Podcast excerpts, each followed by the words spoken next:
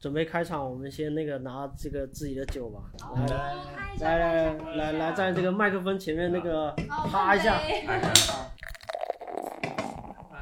呀，蹲蹲蹲蹲蹲，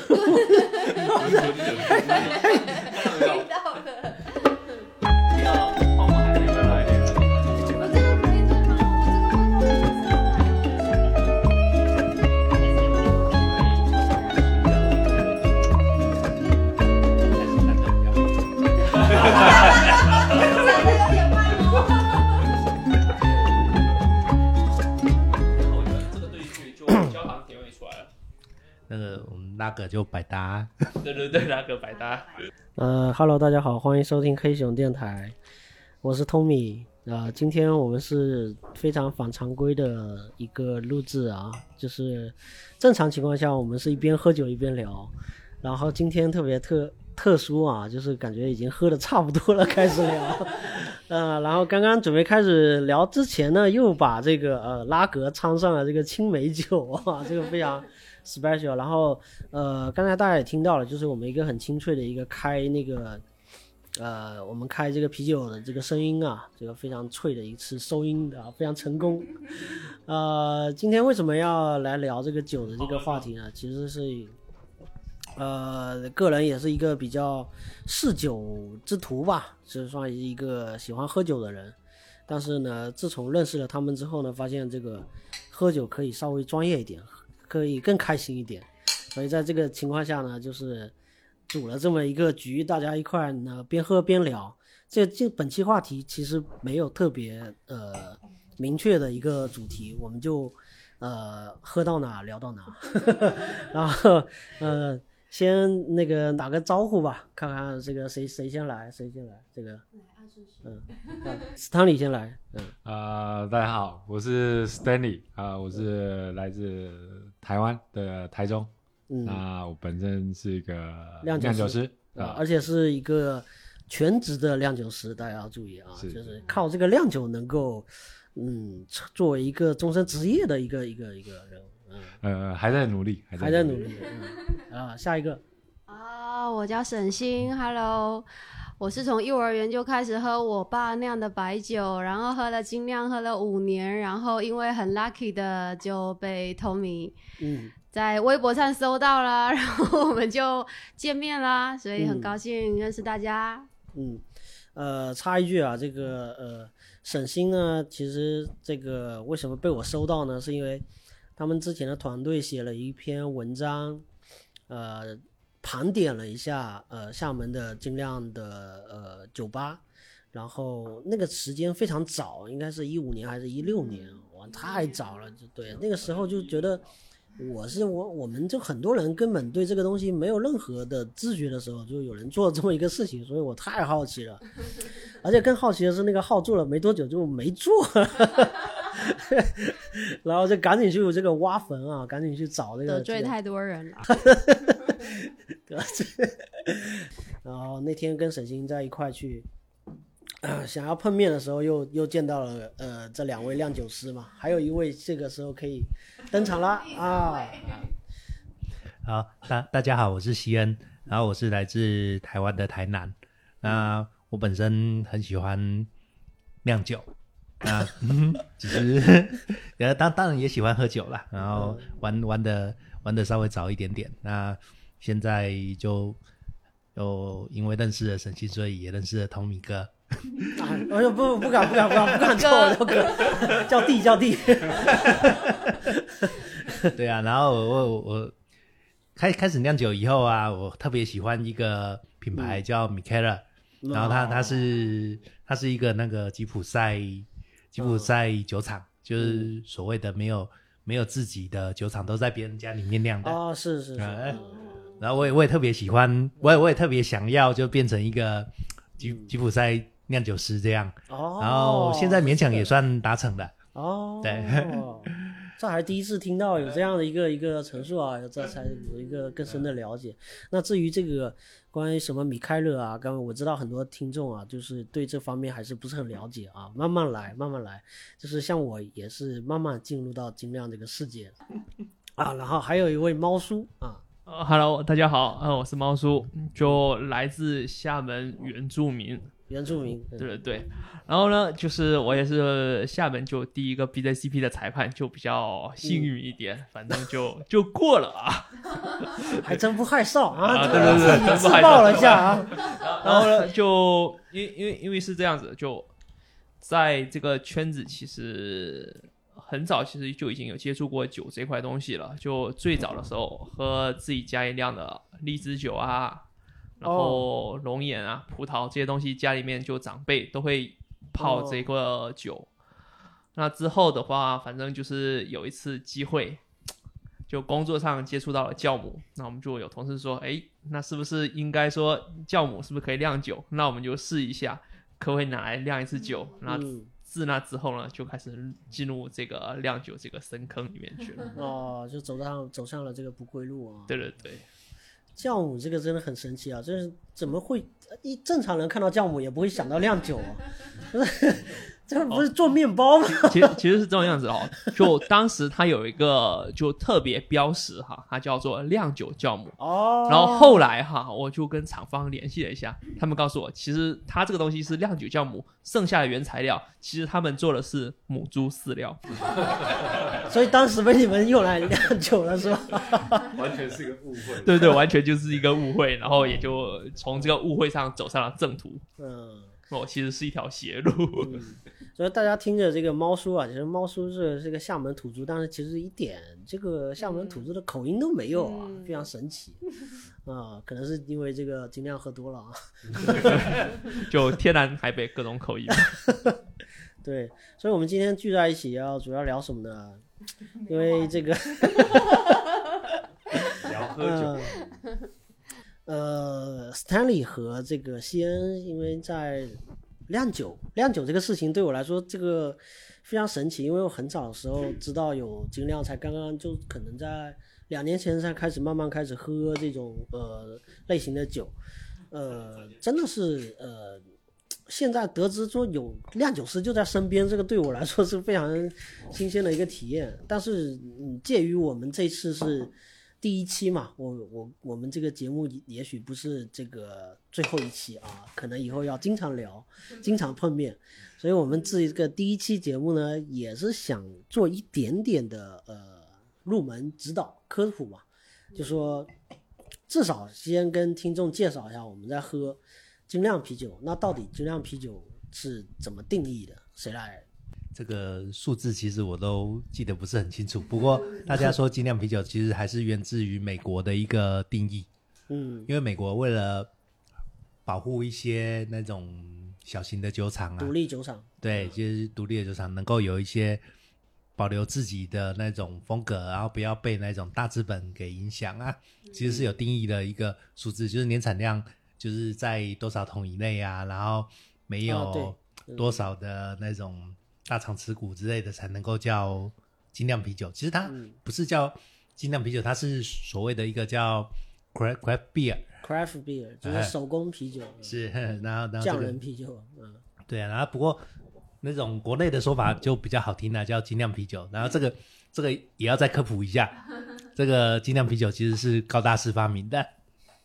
哦，高大师啊，提了这个高大师其实是应该是南京的一个 南京的一个著弟兄名，哎、呃酿酒师，然后也出过几本书，反正也是中国对精酿界的一个老炮了，算是啊，对，他其实是个老炮，然后嗯，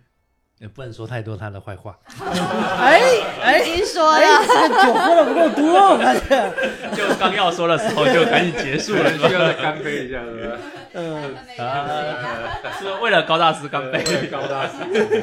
第一个被提到的，呃，可可能如果说去年来聊这个话题的话，呃，我们聊到什么东西，其实很多听众他是没有体会，但是比如比如说今年来聊，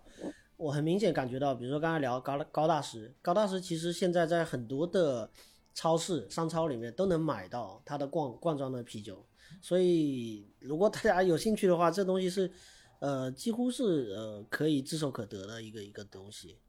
不不像说之前我们如果说很早去聊的话，可能会觉得说聊到的东西，嗯，看不见摸不着，嗯，对我觉得确实，我也是觉得这个呃文化跟这个行业是在发展中的一个一个状况。但是回到你刚才说那个精量的那个那那个定义吧，就是你们会用这个词吗？就是非常抠这个字眼，就是精酿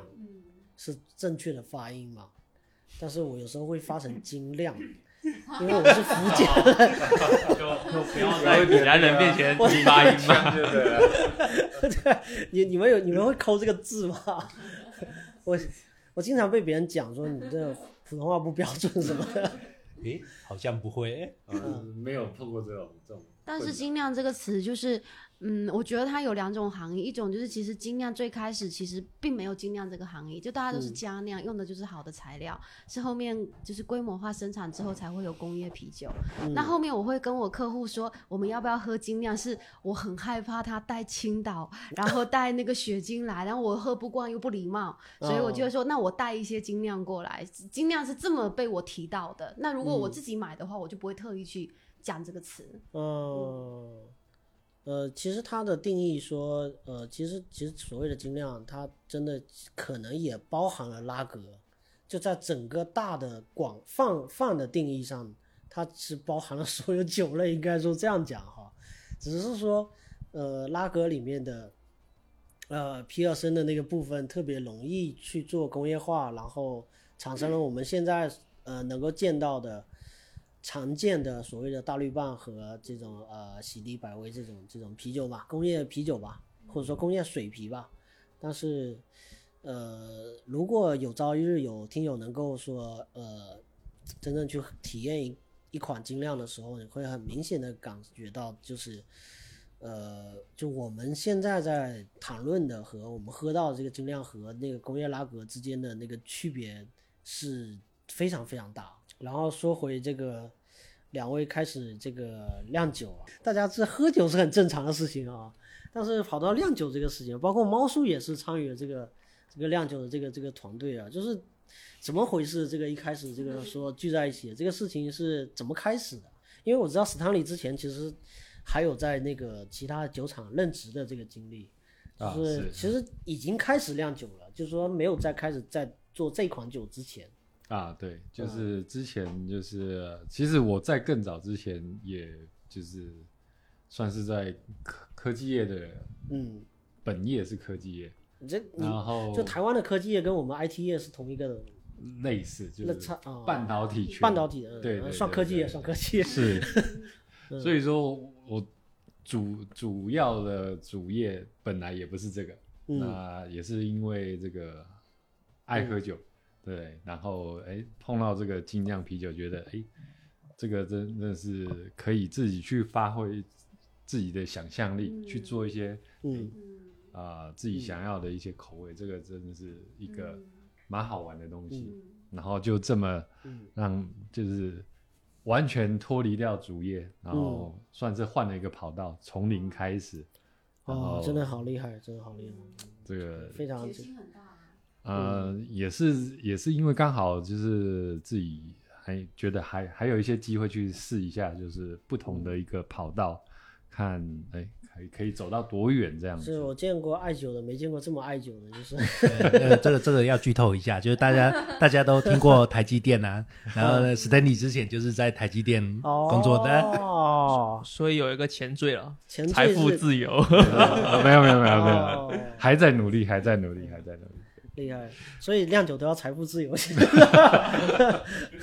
酿酒的门槛好高啊！嗯 没有没有没有，就是其实这个就是其实就看你自己对那个呃工作生活的一个那种追求是什么了。对啊，就是呃，就是你在科技科技业有那样子的生活方式，然后在这个啤酒业有不一样的生活方式，就是有好有坏，嗯。看你自己追求的是是什么。那其实嗯。自己做这个决定也不晓得到底对不对，但是哦有些东西就是，呃，我觉得真的要去自己去，找到才知道，就是还是在路上这。然后呃，每个人的走法的也都不太一样，嗯，会走出怎样的路也都不晓得。嗯。反正就是目前的话，就是哎，还继续在坚持，嗯呃，还没有放弃，嗯，嗯 Stanley 追求的是什么？啊，追求的是什么嘛？就是可以，就是喜欢这个啤酒这个东西，然后哎，可以做一个属于自己想要做的事情，然后自己喜欢做的事情，然后可以靠这个东西去支支持你的一个生活上的一个平衡，这样就够。嗯，就实际上就是把兴趣变成这个对，就是做可以做你喜欢做的事情，然后嗯同时呢又可以支撑你呃嗯平常这个现实需要的这种生活开销但。是，但是我上次其实也有，就上次咱们碰面的时候，我也聊，呃，想到说，就好多酿酒都是有这个好多伙伴啊，都是兄弟党啊，是好多这种兄弟党。就是你跟你跟西恩之间是是怎么怎么认识的？怎么开始说一拍即合，说要、要做这个事情？我们两个就是算是啊、我一八年那时候，我本来在那个台湾的酒厂，那时候做那个酿酒助理，嗯。然后那时候诶，透过一个朋友啊、那时候介绍了这个西恩，然后他在这个大陆内地这边那个嗯工作嘛，然后然后那时候刚离开台湾的酒厂，然后就过来这边，哎，算是来这边看一下国内的这种精酿啤酒的一个状况，然后就在杭州见了第一面，然后哎，但是那时候也没有太多的交集，算是一个认识。嗯。啊，然后之后我就在漳州，然后西恩也到厦门，一直到去年，呃，我决定那个去年底啊、决定来厦门这边啊。嗯寻求一个发另外的一个发展啊，就离开那个漳州的酒厂之后来做一个发展之后，哎，刚好跟西恩就是在联系上，嗯然后聊一聊呢，就发觉哎，大家的其实都有想要说对精酿啤酒有一个相同的一个想法，就是想要由平常自己在做的这些哎觉得不错的配方，然后有一个自己的一个品牌去做一个推广。嗯。然后让更多人去知道这个精酿啤酒的一个好玩的地方，或是一个不同不不一样的一个风味。所以这样啊、呃很快的就想说，哎，那既然都在厦门，那不如就是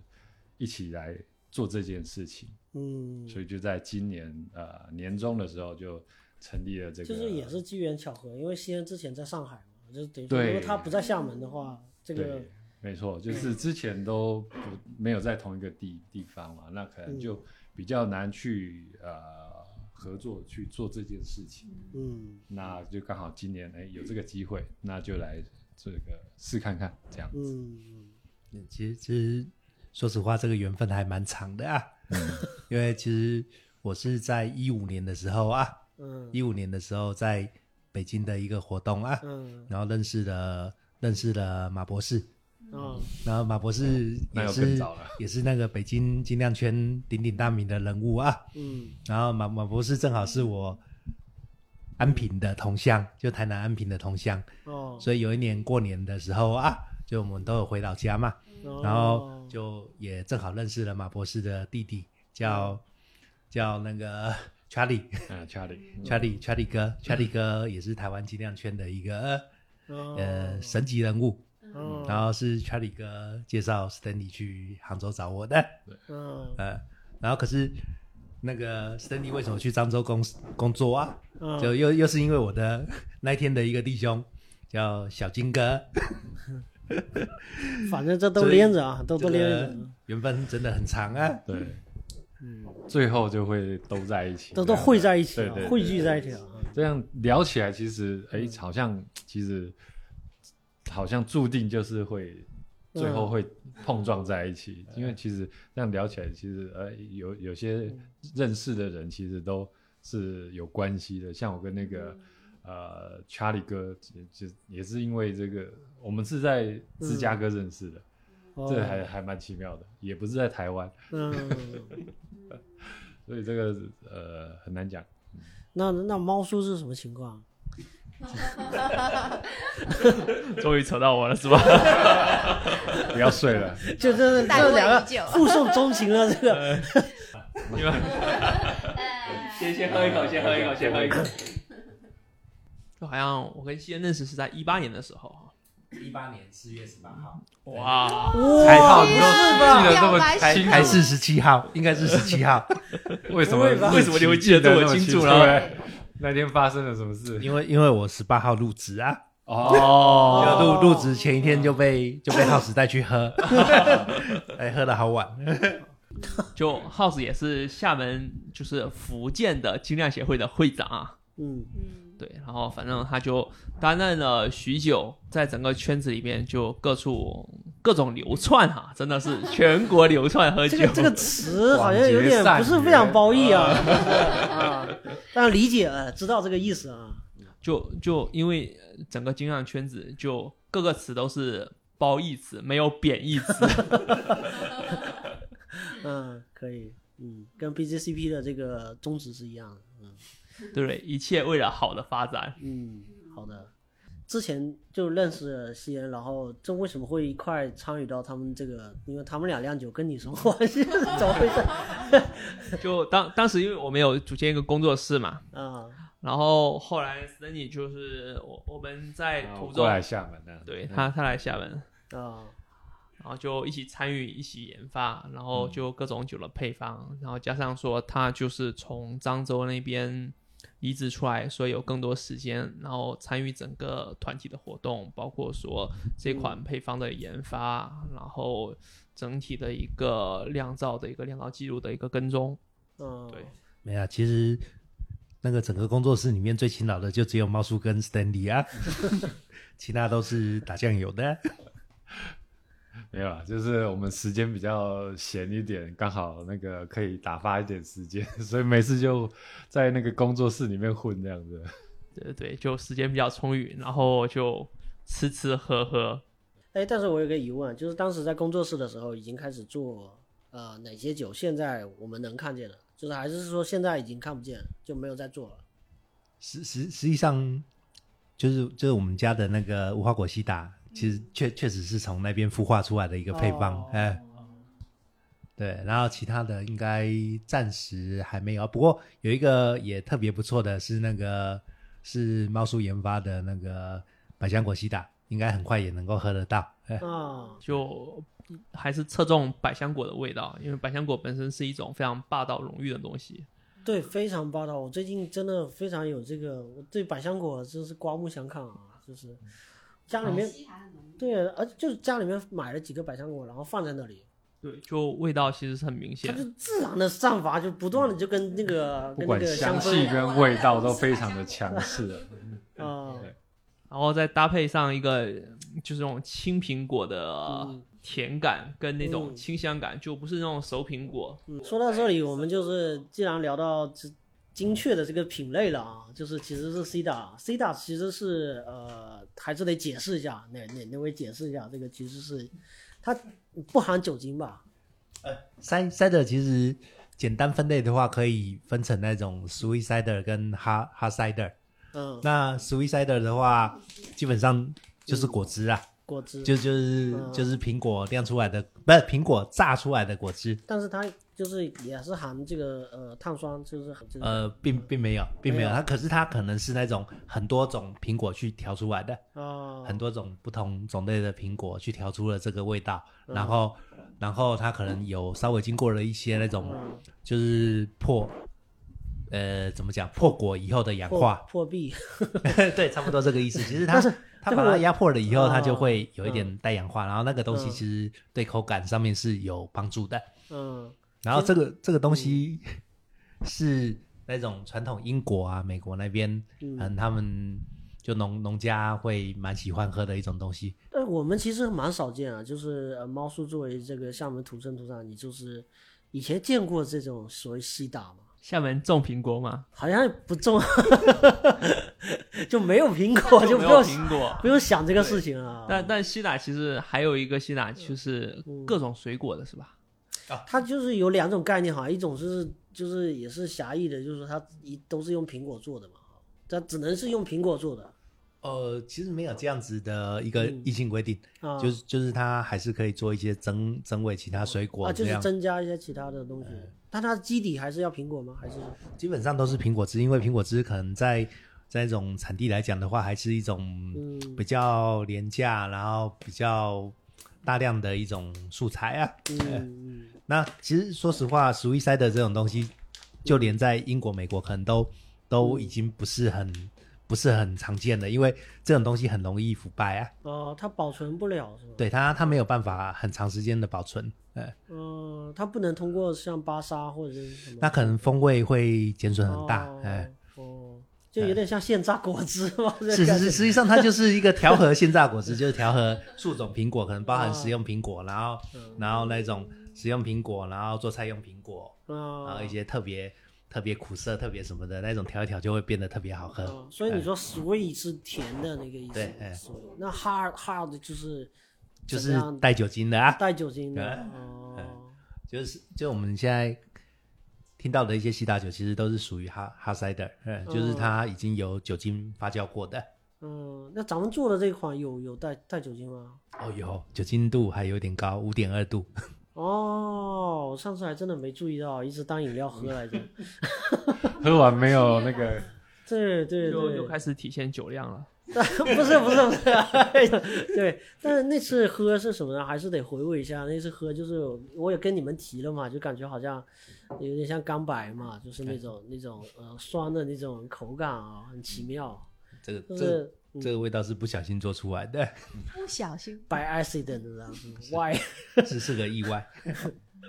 嗯，需要描述意外吗？反正意外可能是商业机密。蛋白是指什么？上一次的那个最早那一批吗？还是呃，不是，其实他们指的都还是那种量产化的这一批。哦？嗯，就是其实第一款是这个塞的，呃，还还有另外一个是，嗯也是可能我做过比较多次的一个拉格配方，哦。呃，就是就是桌桌子上这个拉格。啊，就是这个苏伊士拉格，是，呃，嗯。这个这个在两两两三年前就已经在在酒厂量产了。嗯。呃，啊，只是我把它做了一些微调，就是酵母换成的那种液体酵母。哦，呃，可能要又要跟听众去科普一下这个，酵母的，也不是什么是酵母，这，嗯，就拉格吧，这拉拉格其实是大家常见的那种大绿棒，但是这个大绿棒呢，嗯，在精酿师的手上还是可以做出不一样的感觉的。就至少那天真的是第一次喝啊，就觉得确实就是哎奇怪，拉格还可以做成这个样子。对，为什么会一开始做拉格吧？因为很多人其实做酿酒的话，可能会先先做 IPA 或者先做什么，就是一个是西塔，一个是拉格，这个是怎么回事？就是 就是出来的两两款这个拳头产品是怎么回事？这个部分主要是呃，我们想要让一些就是平常比较少没有接触这个精酿啤酒精精酿的的哦的人呢，那他想要这个平常喝这些大绿棒嘛，这些比较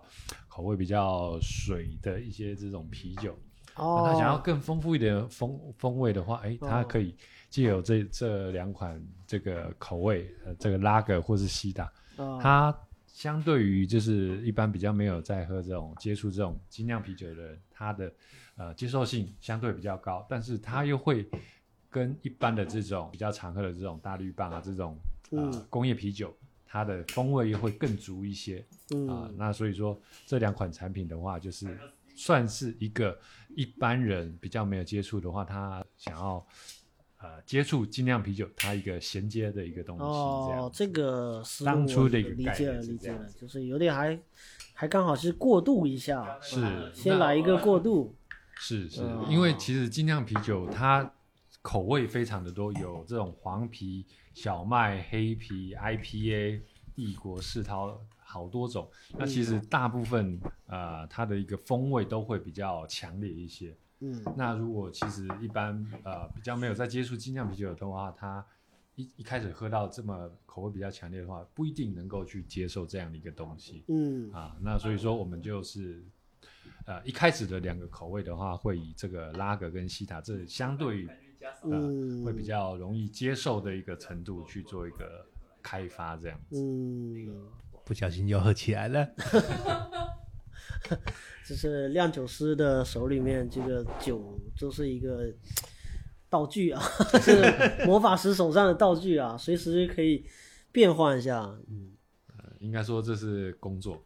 工作是为了工作。嗯，这真的以前在嗯之前在酒厂就每天都要喝，不管酿的好酿的不好，嗯，成熟或是没有成熟，就是不好也要喝一。下，到底怎么不好了？对对对对，这真的是 为了工作就要喝酒，嗯有点。我我很好奇耶，因为原来像我们写作，然后我们喜欢写作到把写作变成一个工作的话，嗯就会厌恶那个厌恶。对，然后比如说我们喜欢聊天，到把聊天变成一个工作，厌恶。嗯，然后那你你们原来是喜欢酿酒或者喜欢酒，然后如果把酿酒当成一个工作，会吗？嗯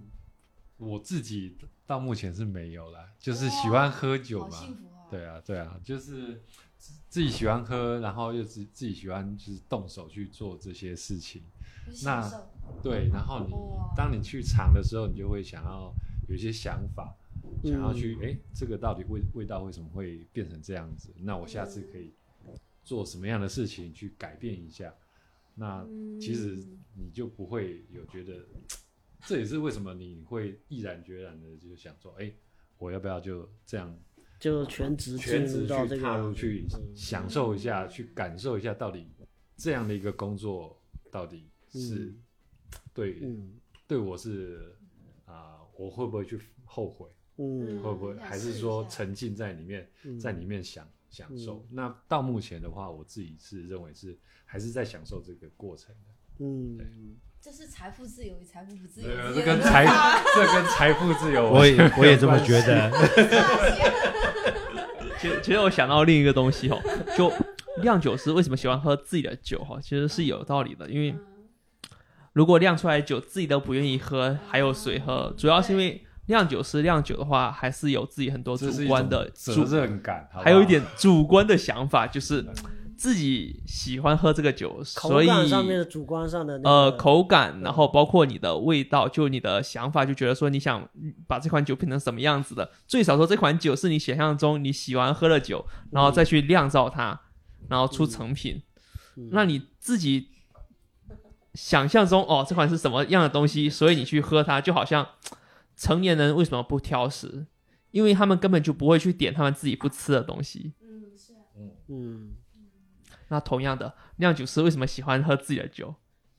因为它是他们理想中、想象中自己最喜欢的酒，就这么简单啊。嗯，可是嗯，对啊，可是它会一直亮一直亮，就是一直在但但动力不会没有被破坏。因因为因为是这种样子，就是酒它不断的在追求完美、追求完善，就一直在不断的修正自己对它的一个想法，嗯然后会有一些细节上的微调，嗯之后就完善这些东西。嗯毛其实叔现在也是享受的状态吗？还好还好，还是很舒服的。嗯，猫叔其实算是呃兼职酿酒的一个代表啊，就是还有这个正职工作，然后那个闲暇时间来去这个对，一个个业余爱好嘛，业余然爱好后发挥一下这个平时的闲适时光。嗯，还是要提一句啊，这个猫叔也是，毕竟是厦门第一张那个 BJCP，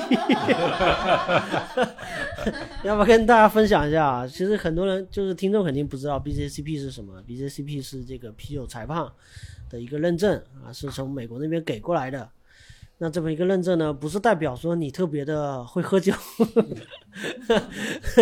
反而代表说你可能在那个酿酒的那个能力上稍微有一些了解，这个就是这个是我一开始报名前不了解的。对对，如果知道报我如果报名前知道他是这么一个，我就没必要。对，只不过是喝酒嘛，干嘛搞这么认真嘛，是吧？嗯。呃，猫叔可以分享一下这个考这个证啊，怎么样，难不难？嗯不难就多花心思就好了。然后多喝酒，多吹牛逼，这是很重要的哦。其实是这种样子哦，嗯，它有涉及到一部分的酿造专业的话题，就你需要一定时间的一定时间积累吧，就可能需要一定时间的一个操作，就包括整体的一个酿造流程，就从前端到中端到后端，嗯从麦芽、酒花，嗯然后水，包括说工艺的整个流程，然后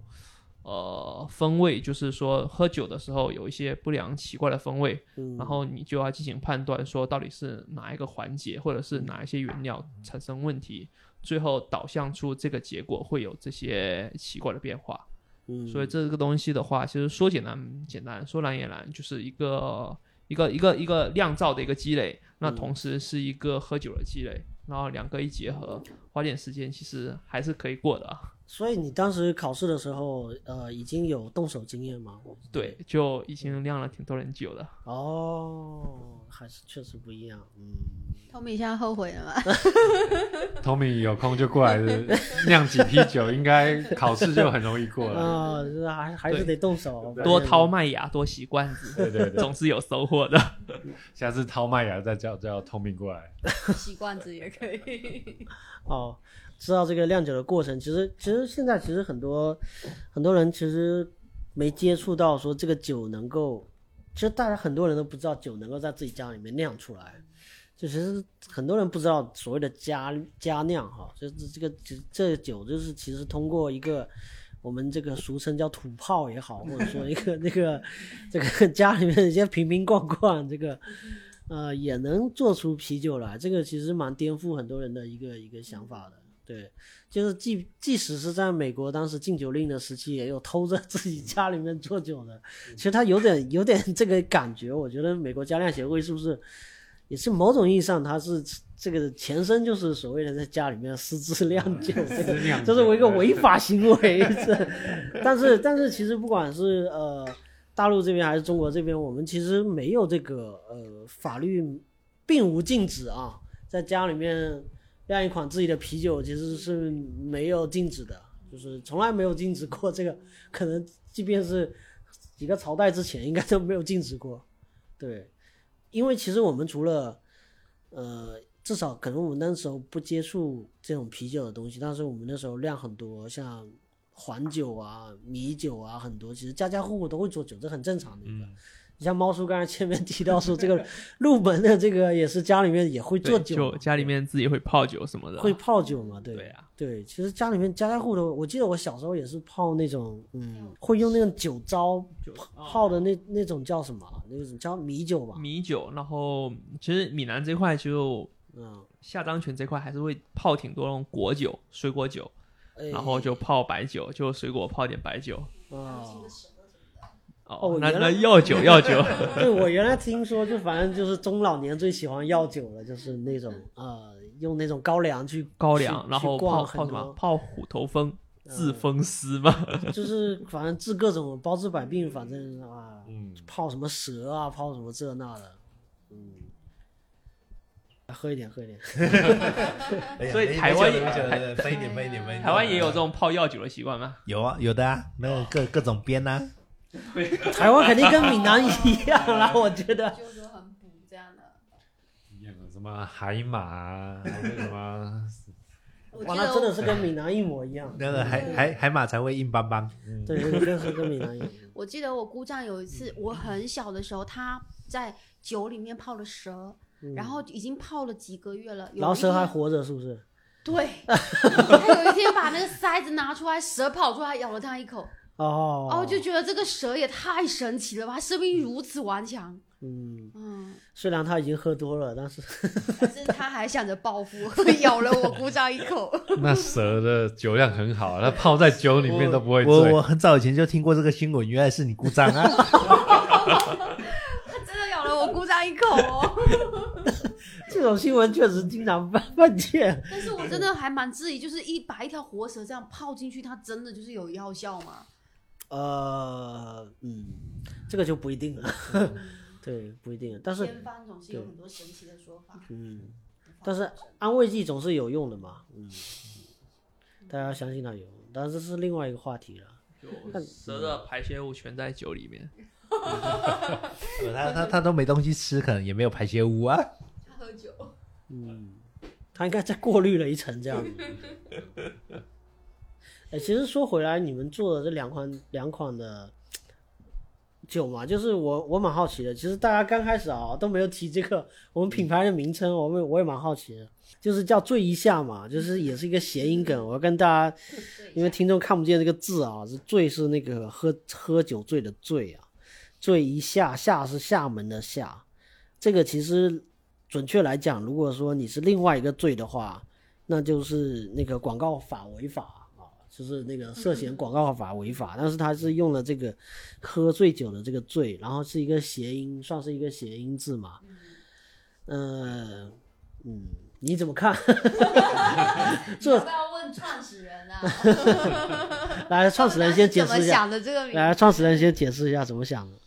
这个其实是基于有一天呢、嗯就工工作很辛苦啊，就是鸟事很多啊，嗯，啊就想说，靠，晚上来醉一下好了，哦，这么简单吗？没了。就就就就就这么就这么来的就啊。想要放松一下，嗯放松一下，让让这个然后正正好也在厦门嘛，嗯哦，所以打了一个这样的一个谐音啊。对，哦你看，这就是男生的想法，就是如果事情太多，就会想要醉一下。女生如果事情太多，想到就是我要喝一款亲爱的啤酒来安慰我一下，哦，那不会醉就对了。就是也会喝到醉，哦，但是可能那个想法不会是我就是要醉，那想法可能是要亲爱的。哦就要喝醉才能给别人机会。哦，没有那也不一定啊。哎自己可以装醉啊。对对对对对，就还没喝就醉了。只是觉得女生的想法会比较含蓄，就嗯也许她真的要喝醉，但是她那个打动她的名字一定是柔和的。嗯，哎，这让我想到，就是我们其实那天喝酒是第一次见面嘛。嗯我后来我我我发现啊，那其实那次没有录音嘛，然后觉得呃蛮可惜的，因为后面其实聊了蛮深入的一些话题啊，我就觉得无关，这跟酒完全无关，然后我就觉得好像哎，好像又就只是第一次见面，又好像好像之前就认识一样的那种感觉啊，就似曾相识那种感觉，就聊一些情感上面啊 很多事啊，包括家庭里面的事情啊，哎，好奇妙。关系。哎，我发现，我发现就是，呃，其实酒就是这样，酒就是一个特别好的一个这样的一个催化物。你看工作累了，或者是第一次见朋友，或者是什么，它其实就是一个打开话题的一个一个方式嘛。不是说很多人是奔着酒，就是奔着醉去的。对，其实我像我们那天那样喝，其实也没有喝醉嘛。当然，可能大家酒量也还可以。你看我们在想那个人物采访或人物写作的时候，第一个点就是如何打开人。啊，就我会发现，说人和人的隔阂竟有如此之大，连打开人都变成一个功课了。啊，还有很多方法论，打开人之后是理解人，理解人之后是打量人，就是这是嗯写作的一个，特别是对于一个具体的人，你如果要去写读很深刻的文章，第一嗯一定是打开，他如果不打开对，就没法写因为每个。人其实都是有他的防御的那个呃心理状态存在的。对嗯，他觉得跟你没那么熟，为什么要跟你讲那些，是吧？对，你但是只要试就好了。对，其实其实我觉得这个也很简单呐、嗯就是要要喝到位，要喝到位。来喝到位，喝到位。到有到位里面去。发现真的很百搭。嗯，哎，说实话，这个拉格呢，我还有一个疑问，就是拉格为什么叫苏伊士拉格啊？因为苏伊士是一个瑞士的一个城市嘛，哈，这为什么这么叫呢？呃，这个其实是起源于这个用的这个液液体酵母，哦，这个这个这个是这是一个可能瑞士当地的一个液液体酵母，然后它它虽然是属于拉格，可是它也比较适合在稍微高一点的高一点的温度，然后会比较快达到一个嗯比较好的发酵度，这样。哎啊。跟大家先插播一个知识点啊，知识点就是那个拉格一般是比较偏低温酿造，而且它比较是下下部下底部发酵的一个酵母的组群来构成的嘛。嗯，大家一般来说，呃，狭义定义中的很多的精酿啤酒，就是以二为代表的这个，一般是上发酵啊。是嗯对，就稍稍有个就，哎，为什么上发酵？这个我后面只是看书才知道，就是你温度低，你自然就是这玩意儿就往底下走嘛。你温度高，你发酵的温度高，你这个酵母就自然往上面走嘛。就是，对，稍微插播一下，你继续 知识点呃，其实其实其实叫这个名字单纯是因为好听。哦，录音室是挺好的。嗯，然后我还有一个疑问哈，就是这个我们这个酒瓶的外面嘛，就是有一个花砖的这个纹路，这个我在想，这个其实也挺厦门的哈，也挺南洋的。就是大家如果对厦门有一些了解的话，其实厦门还蛮想复原当时这个民国时期的这个南洋的这个建筑里面很多化妆的这种元素嘛。它某种意义上可以代表厦门，也可以代表呃东南亚或者或者这个整体的一个文化嘛。这个是怎么怎么被放进来的？这个是 谁天突发奇想把这个放进来的？呃，这个也是，就是我们一开始在想说，啊、先有了这个“醉一下”这个名字嘛，哈、哦然后我们就在开始想说，哎，那我们的包装啊、要用什么样跟厦门的这种呃去做一个连接，呃，嗯不管是图案啊，或是一个画面，或是嗯呃一个一个一个标志都可以。嗯啊，那时候就在找啊找啊，哎，突然就啊找到这个花砖这个东西。那嗯花砖其实严格上来讲的话，它不专属于厦门，对，只是说在厦门，这个地方，它保留的蛮多的。嗯。然后当当初也是从呃这个东南亚那边，从厦门这边进来这种蛮多嗯。这种花砖的这种东西，然后嗯。现在在厦门也蛮多这个地方也保留了这个花砖的这个这种艺术。那这个地方我们觉得，哎，这个花砖的东西其实还蛮有特色的。然后在厦门这边也蛮呃蛮多地方呃保留下来，所以我们就呃选选用这种花砖的这种元素啊、然后搭配这个我最其实第一下的名字次看到这么多花砖的这个纹路的时候，我在想这是不是极致百货出的？你知道吗当当时确实有去 没错百货取取景，对，当当时候在考虑这个花砖的一个设计的时候，的确是嗯去极致百货那边。对呀、我现在想是极致百货出这个 参考了一下就还还出其实我家是蛮多种花砖没错没错。对我家地板，其实我家老房子就地板上就铺了全是这种花砖。对对对，对厦厦门好野人，啊，对老老厦门真的是大户人家才有这种。没有，其实是这样子，就八九十年代哈，八九十年代对。对，然后就很多就当时的厂房就是不是工厂有职工宿舍嘛，职工宿舍的话就很多家里面地板板砖就全都是用这种花砖，嗯。因为当时这个东西在厦门其实挺普及的，然后就各种图案都有，呃，就是那种复合式的承接，就一块一块接起来的，然后整体图案的话就跟这个瓶身图案会有点接近，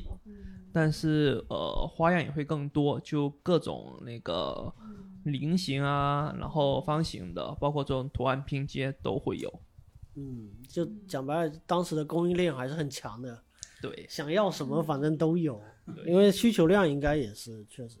反正大家都要。后来我朋友要装修新房子的时候，是在也要复原一2019下复原他花了很大的代价。哦，就是他那个花砖是找那个嗯就别人厂里面定制的，哦而且因为原来的花砖是水泥砖，现在都是瓷砖嘛。嗯，原来水泥砖他们还要找人定制专门的花砖图案，所以应该是花了一笔定制费。嗯然后呢，他们又想要琉璃窗，因为原来嗯我们小时候的家就是琉璃窗，然后木框门，嗯然后那个嗯沙发可能都是墨绿色的沙发，和穿的框也是绿色的框。他真的花了好大的钱，然后就是为了还原他小时候，因为儿童的时候他感觉那段时间特别质朴，然后长大时候他花更大的代价去还原那种质朴。嗯，蛮有意思啊。哈他是一个设计师，就是很有情感的设计师，嗯，所以他设计费收很贵，很怀念那个 要装修。所以代价是什么呢？这一期要发给他看。嗯，其实现在是只有这两款，然后嗯，近期是有什么计划？因为我们今天录音的这个环境其实也算是一个小小实验室吧，哈，有一些秘密在进行的一个一个一些项目哈，那那有一些是呃适合那个对外透露的嘛，嗯呃，接下来可能会着重做一款那种就比较好睡的啊，比较好睡，助眠。嗯伏特加是吗？现在的人压力大，那个睡眠都不太好。有那种就是不好睡的弟兄们啊，可能喝喝一杯就能够好睡的，就是用了一些薰衣草的元素啊。哦，嗯，还不只是弟兄，其实女生也非常难入睡。嗯，因为那次沈星就说，就是要找一款酒是要入睡前其，实就是那一天跟西恩说的，然后跟 Stanley 说的，嗯。然后刚好他们两个就采纳了，啊，然后就是我背后这个要讨好的对角啊就是角度。就没想到就是就是短短几天内就能够去实现某一款酒的一个创意，我觉得这也是精酿的一个文化吧，就是你想到一个 idea，马上就可以去执行。而且为什么呢？因为很多其实很多听众不知道，其实精酿其实它从你的创意开始到你这款酒做出来，时间跨度呃不是非常长，可能嗯半个月啊，或者是差不多一款通通酒通常要三个礼拜以上，至少二十天吧，二十天吧。二十天以上。嗯，因为大家其实如果真的很多接触过，就这有一些酿酒经验的人，比如说家里面做米酒啊、葡萄酒啊，或者是这种都很漫长的一个过程。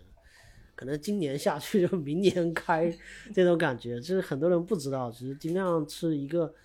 还算是这个酿造周期还算比较短的。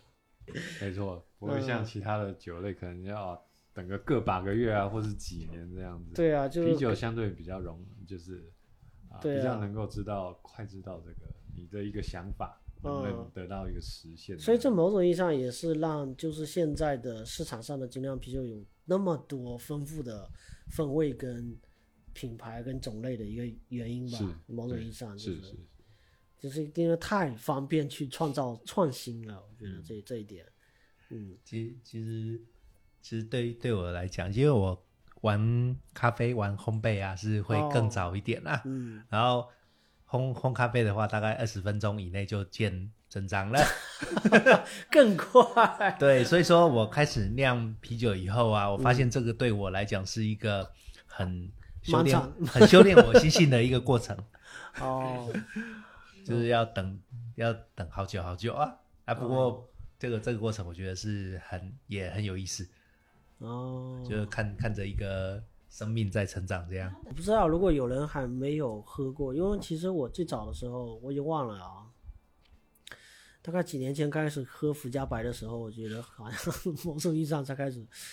呃，接触到不一样的啤酒，至少是在在那在那个时候。如果在那之前，可能就是一个呃分水岭吧，在那之前可能会觉得都是大绿棒啊，都是很正常，大家喝点大绿棒。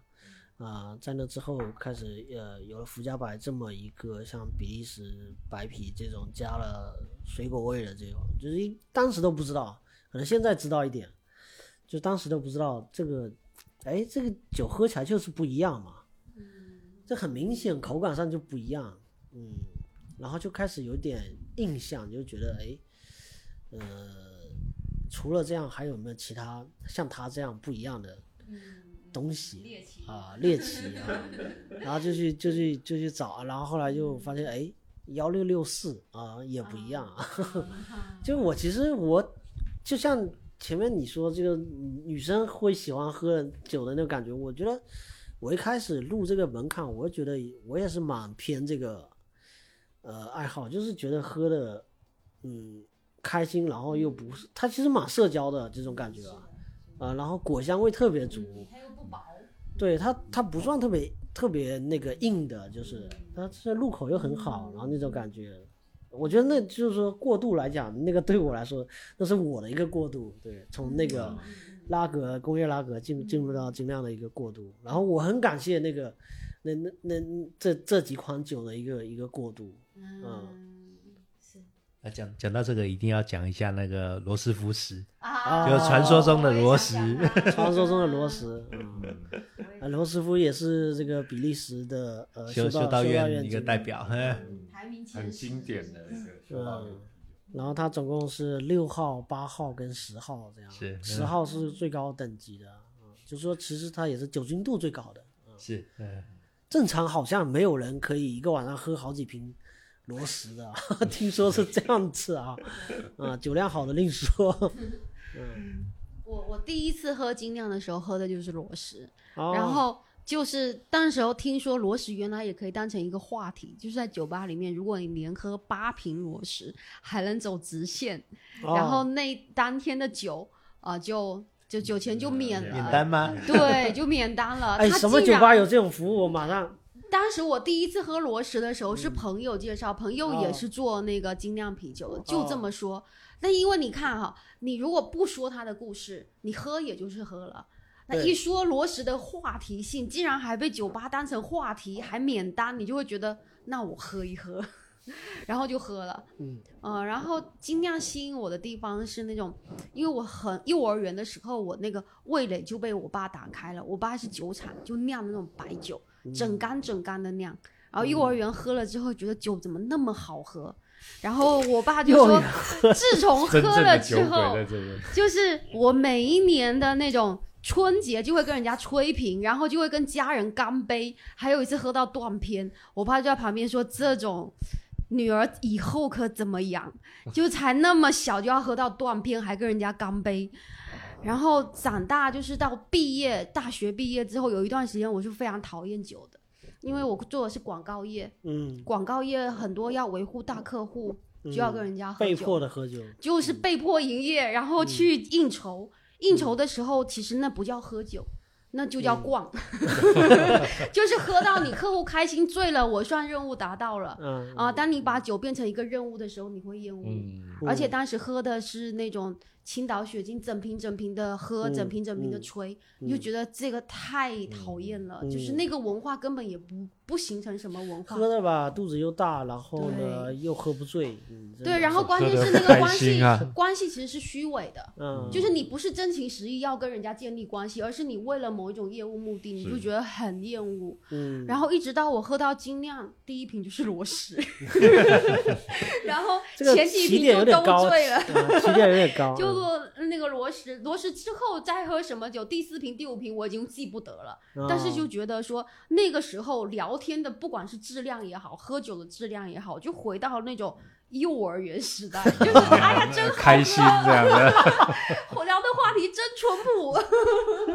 然后就很喜欢啊，尽量就是这么打开。我觉得它吸引我的部分，除了它酒本身挺好喝之外，还有它就是聊天的质量，它不是吹瓶的质量，它是那种慢慢的就是有情感溢出的质量、嗯啊，这种是特别打动我的。哎，这个我不知道，它涉及不涉及到那个适应性的这个这个话题啊，这个维度啊。因为其实罗石并不算适应性高的酒啊，呃，我觉得可以这么看，它它够甜，够甜，所以说其实一般人还是可以接受的。嗯，可能对于酒量好的人讲来讲，它是一个挺好的一个社交 社交酒啊。嗯，就是还是要跟听众科普一下，就是所谓的社交，就是如果在喝酒的过程中用社交在前面冠以“社交”两个字的话，就是代表这个酒适应性比较好，喝起来比较。不容易醉，大家可以进入状态，就像刚才 社区说的，进入幼儿园状态去 去聊，而也不至于说那个呃呃醉到地上横着被人家拖出来那种啊，就是对了，不知道你们有没有喝到那种螺丝？其实我发现是，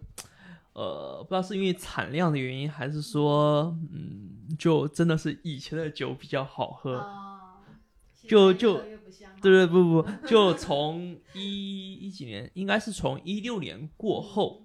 嗯呃，发现就螺丝的一个口感就变化掉了。第一个是口感会变水调，然后原来有一些很复杂的一些干果、莓果的味道就就就已经会没掉了。呃，反而之前的话，整个酒体的一个一个饱满程度，就粘稠感都会很足。然后一开瓶的时候，那种呃莓果，然后那种糖果的那种甜味都会非常强烈。那反而后面的酒就真的是感觉像是掺了水。嗯呃，我一六年以后也没没怎么喝过螺丝啊。对对，我觉得说现在你可以去试一下，就会有这种感觉。不知道是因为就是酒喝多了口味变刁了，还是真的是水平下降了，真的就 我觉得那可能是跟一开始，因为罗史大概是一开始接触的时候，它是一个一个算是参考书上的一个指标性的酒，就会去试一下。嗯那其实在，在那个时间点，你接触的精酿啤酒不多，所以那个给你的一个惊喜的经验的那种触感，都会不太一样，也是有可能。就像你谈了一个初恋，所以两印象年之后深刻再看一下他，所以回头一看，你的初恋就是罗斯。我初恋福加白。都都是比利时。对啊，对啊，对啊。嗯，其实你们会做这个呃拉格，然后也算是皮尔森嘛，然后其实皮尔森也算是呃波西米亚或者说捷克那边的一个一个水一个城市吧，一个城市，然后传说中是水质比较好，比较好，水质比较软，水质比较软，对，至少说和英国是本质上的不同啊。那在整个欧洲大陆来讲，应该算是是偏软就比较一个别致的地方。反正他们有一个乌奎尔，感觉在打广告，没有广告费，没有、啊，没有广告费，没有没有广告费，收到。嗯，就啤酒就跟那个各地方的美食菜系一样，就是当地的水啊、食材、明日难测，就放任潮流发水道。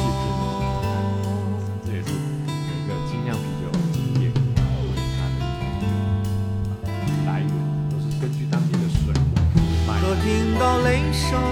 比较容易取得这些食材去做可感到未知来临。可听到雷声，可感到未知来临。